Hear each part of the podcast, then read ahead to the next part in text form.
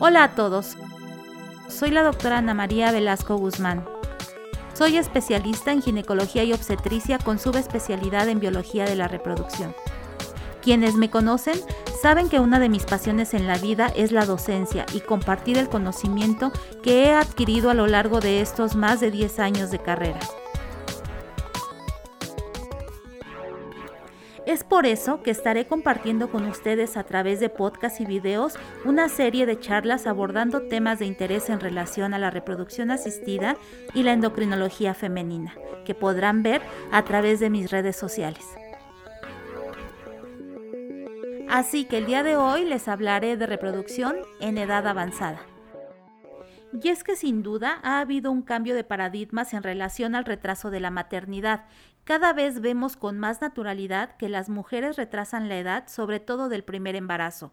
Esto justificado por su incorporación al mundo laboral en búsqueda de una mejor calidad de vida, por las mejoras de los métodos anticonceptivos que han permitido retrasar la maternidad de forma realmente efectiva y por supuesto debido al aumento de la esperanza de vida. Sin embargo, todo esto va de la mano de un decremento de la fertilidad, fecundidad y el incremento sobre todo de infertilidad, lo que representa todo un reto para el profesional de la salud porque implica un incremento en el riesgo reproductivo. Y es que es imposible abordar esta charla sin enfocarnos en los riesgos que conlleva la edad materna avanzada y el embarazo. Y aquí surge una pregunta muy importante. ¿Cuál es la edad ideal?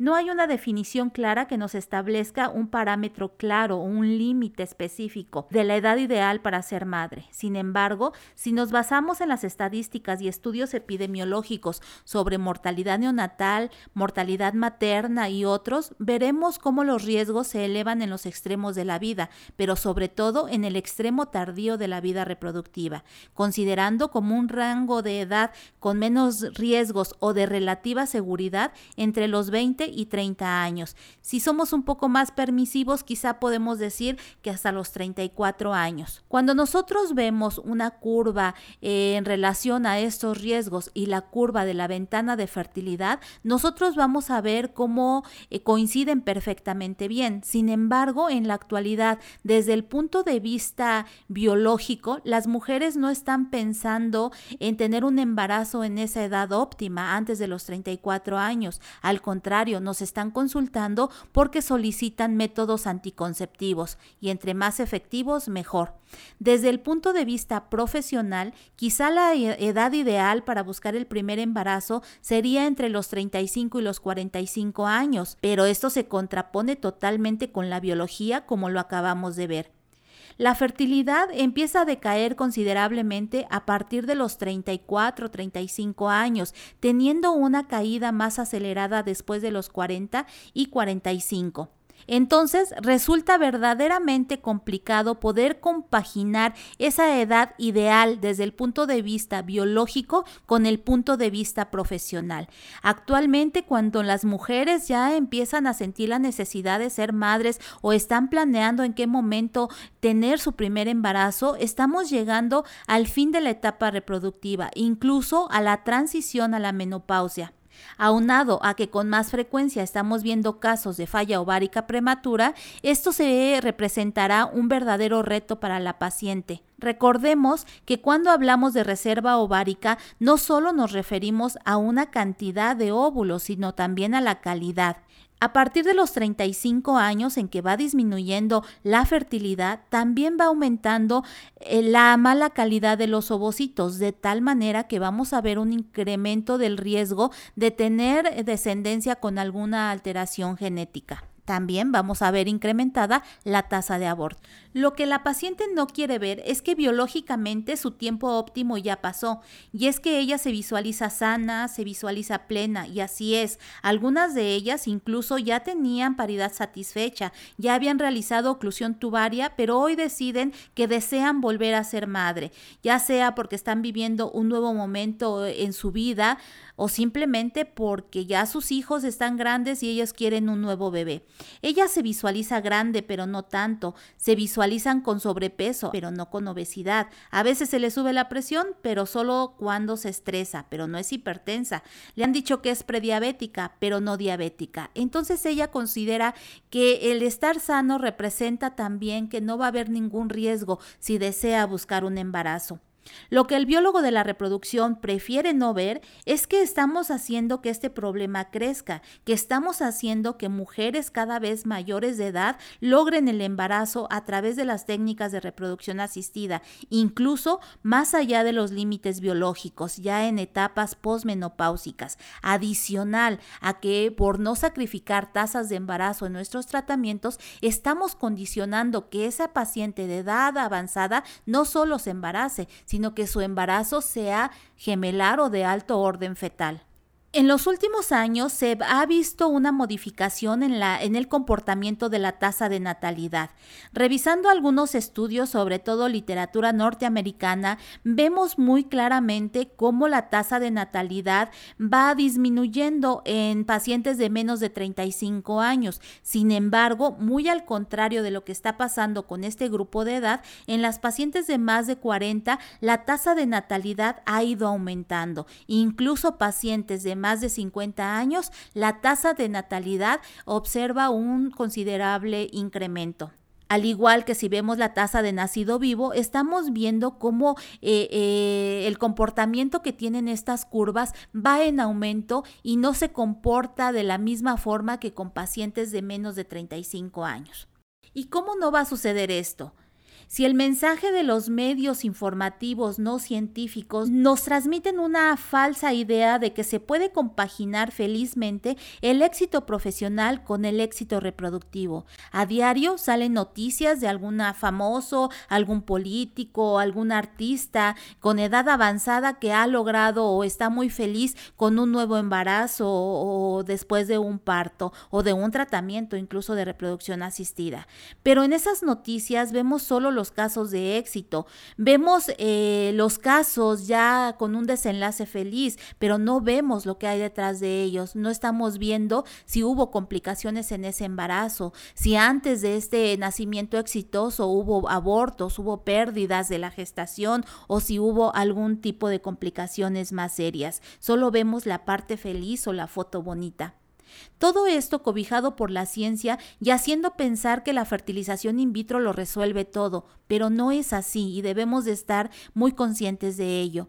Y son innegables los avances que ha tenido la reproducción asistida desde el inicio de la fertilización in vitro, la inyección intracitoplasmática, el diagnóstico genético preimplantación, que vino a tranquilizar conciencias porque garantizaba una descendencia aparentemente sana, la donación de gametos, el útero subrogado, manipulación de mitocondrias, incluso en la actualidad o hace algunos años muy en boga la noticia del trasplante de útero, a pesar de los riesgos para el hijo y la madre. Obregón y Yáñez ya en sus artículos encontraban que la nuliparidad después de los 36 años aumenta hasta 3.3 veces el riesgo reproductivo. Y esto nos lleva a plantearnos una nueva pregunta. ¿Cuándo hablar de edad materna avanzada? Tampoco existe una definición clara. Tradicionalmente se considera que a partir de los 35 años, y ya habíamos explicado que esta edad no es tomada de una forma arbitraria, sino que es en base a riesgos.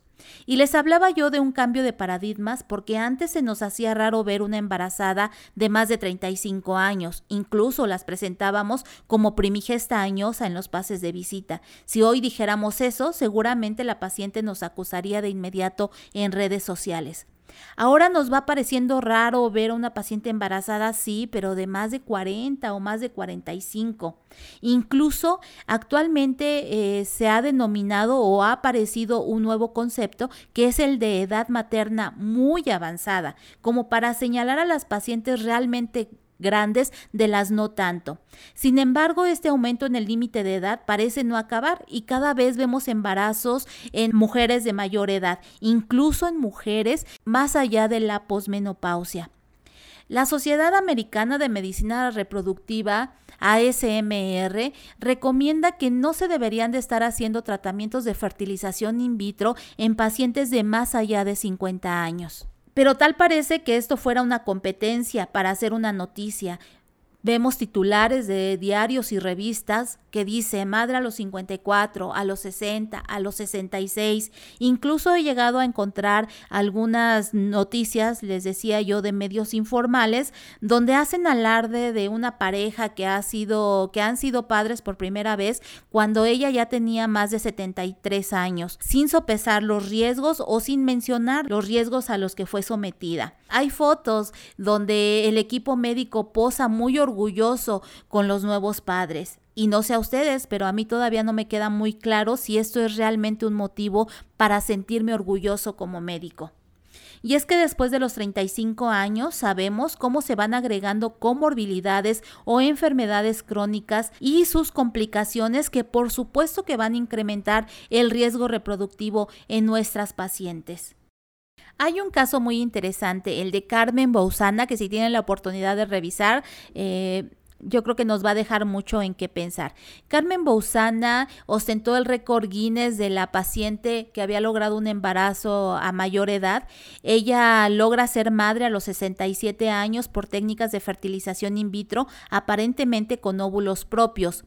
A partir de que nacen sus gemelos de, este tratamiento de reproducción asistida, Carmen se convierte en una ferviente activista por el derecho de las mujeres a decidir libremente la edad en que desean ser madres. Este caso todavía se hace más famoso porque resulta que dos años después de que nacieron sus bebés, Carmen Bousana muere por un cáncer de ovario, dejando a sus hijos huérfanos a cargo de un sobrino. Eh, y por eso me resulta muy interesante. Creo que con este caso pudiéramos abrir varios hilos de discusión donde es inevitable hablar de los aspectos bioéticos de los tratamientos de reproducción, los aspectos legales de la paciente y su derecho a decidir cuándo ser madre, pero también de los derechos de la infancia. Hablábamos ya de las comorbilidades y las enfermedades crónicas que van de la mano con la edad y que van de la mano con las complicaciones que puede tener esa paciente que está buscando ser mamá a edades tardías.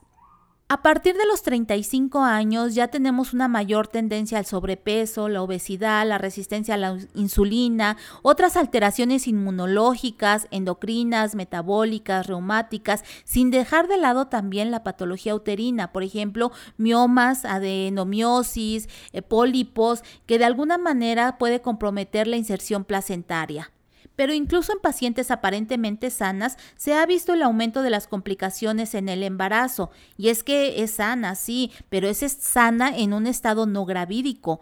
Pero el embarazo conlleva cambios fisiológicos que ponen a prueba todos los aparatos y sistemas que quizá ese organismo longevo ya no tenga la capacidad de compensar.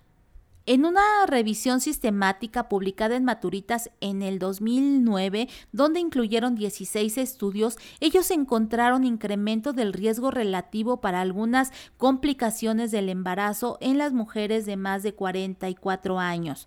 Sobre todo, encontraron un incremento para hipertensión inducida por el embarazo con un riesgo relativo de 2.8, para diabetes gestacional, este riesgo se elevaba a 14.2 y esto se explica, creo yo, de una manera muy sencilla porque sabemos que el embarazo en sí es un estado diabetogénico y esto aunado al incremento de resistencia a la insulina que presentan las mujeres más allá de los 35 años, eh, creo que se explica muy fácil. La mortalidad materna también se incrementaba a un 2.4. El parto por cesárea lo llegaron a encontrar hasta un riesgo relativo del 4.1. Sin embargo, también debo de reconocer que revisando la literatura hay múltiples estudios que no mantienen esta relación y que dicen que el parto por cesárea no se ve aumentado cuando se trata de madres con edad avanzada. En otro estudio de Fertility and Sterility del 2015, hacen una revisión del total de nacimientos ocurridos entre el 2008 y el 2010 en Estados Unidos, teniendo eh, un total de casi 12 millones de pacientes. Ellos valoran las condiciones maternas y perinatales por grupo de edad y observan cómo se elevan dramáticamente las cifras en relación al riesgo de las pacientes de más de 45 años en relación con las pacientes de 35 o menos. Las principales complicaciones maternas que encontraron fueron la muerte materna, la necesidad de transfusión, el infarto al miocardio, paro cardíaco, embolismo pulmonar, trombosis venosa profunda y falla renal aguda. En este artículo no lo mencionan, pero sí lo debemos de considerar que también se incrementa el riesgo para accidente vascular cerebral. Todas estas observaciones fueron estadísticamente significativas con una P de 0.001. Y quisiera abrir un paréntesis en relación a la preeclampsia.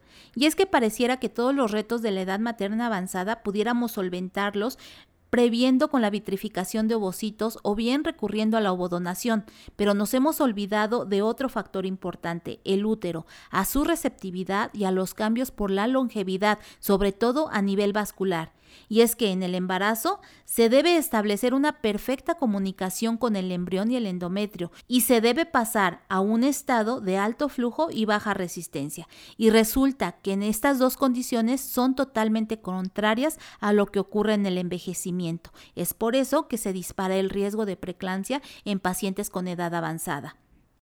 El riesgo de preeclampsia se encuentra aumentado de 1.3 a 1.5 por cada 5 años que aumenta la edad materna.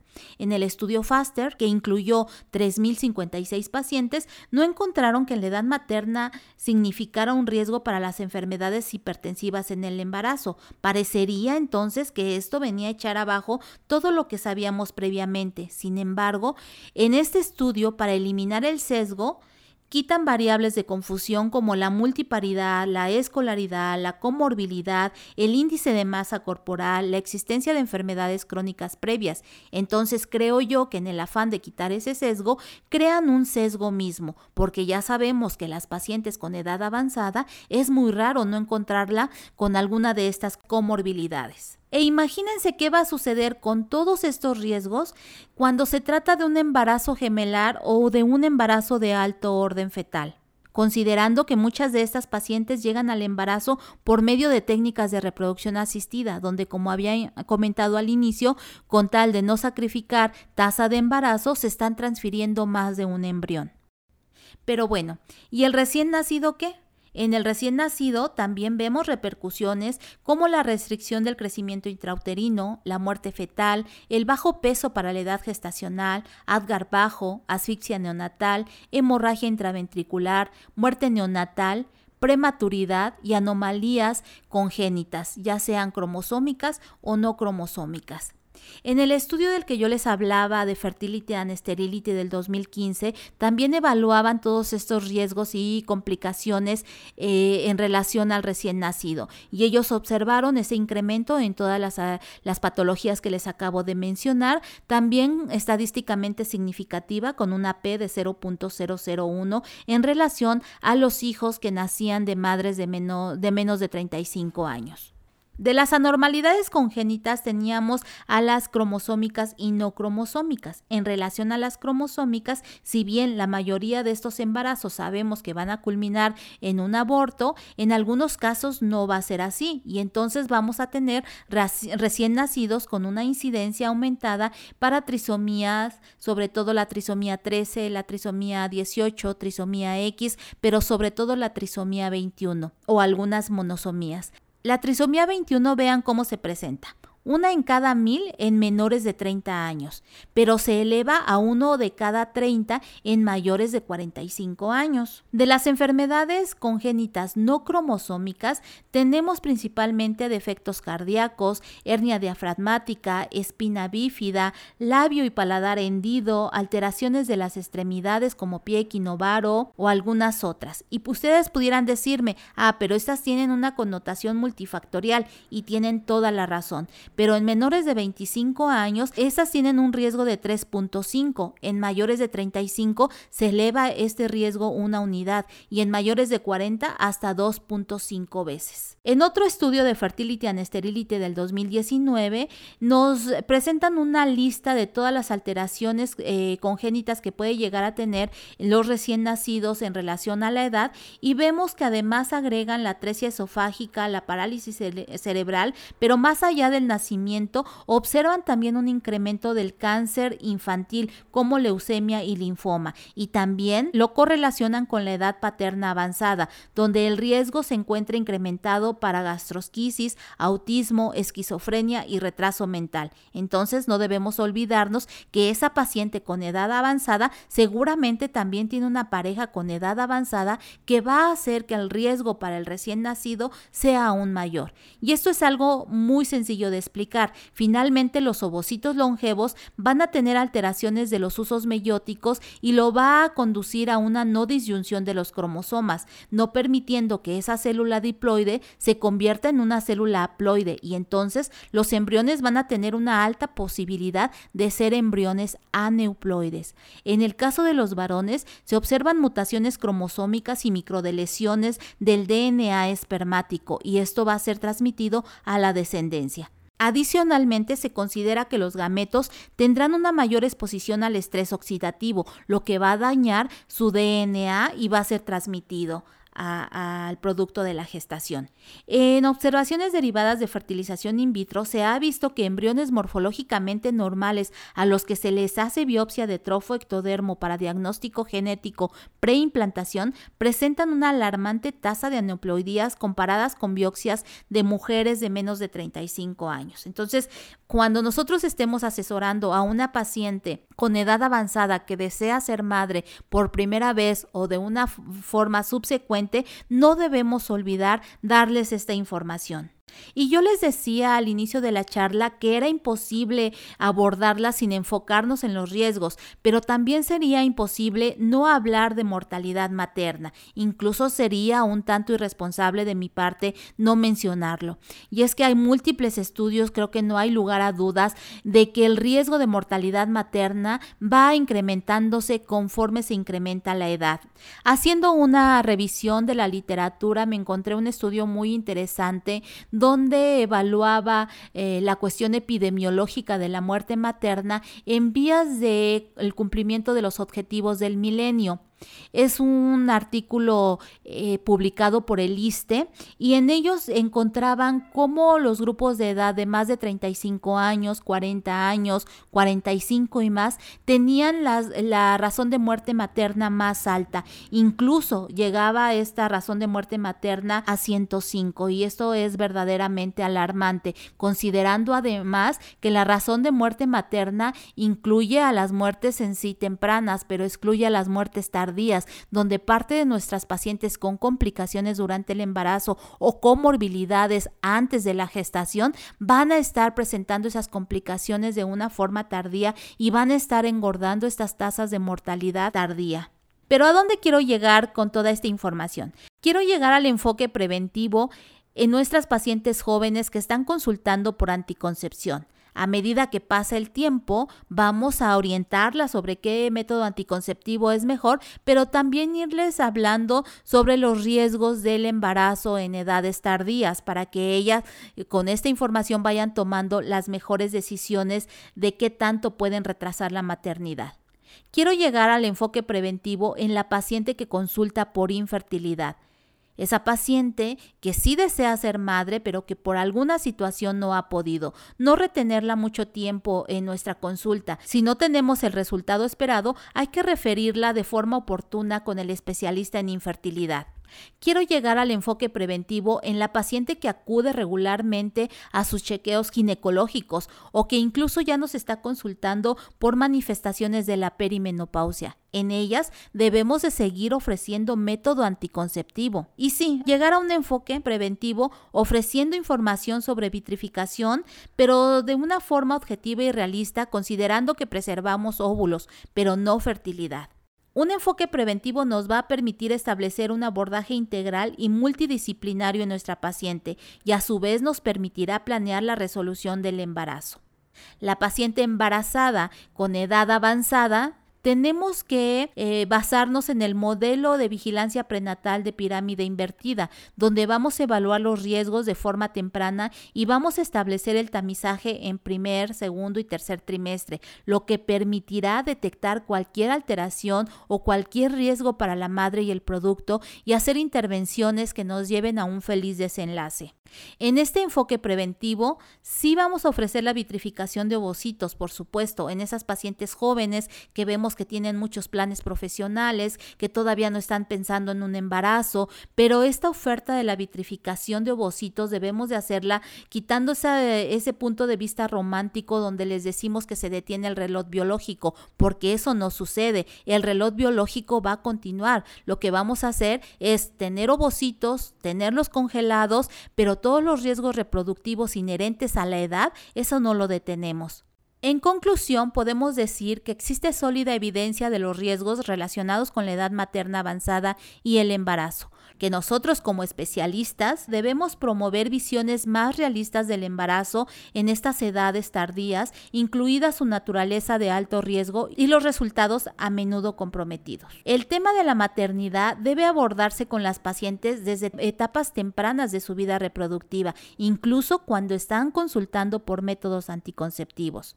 Esta visión realista no debe pretender asustar nunca a la paciente o imponer opiniones propias, ya que no podemos transgredir nunca el derecho humano y el derecho constitucional de la mujer a decidir el momento en que quiere ser madre. Y por último, una reflexión. Nuestro actuar médico debe ejercerse con ética y responsabilidad, pudiendo apelar a la objeción de conciencia y no escudarnos en si no hago el in vitro yo, alguien más lo hará. No olvidar el precepto básico de la medicina de primum non nocere y buscar que nuestras pacientes puedan vivir con plenitud el final de su etapa reproductiva.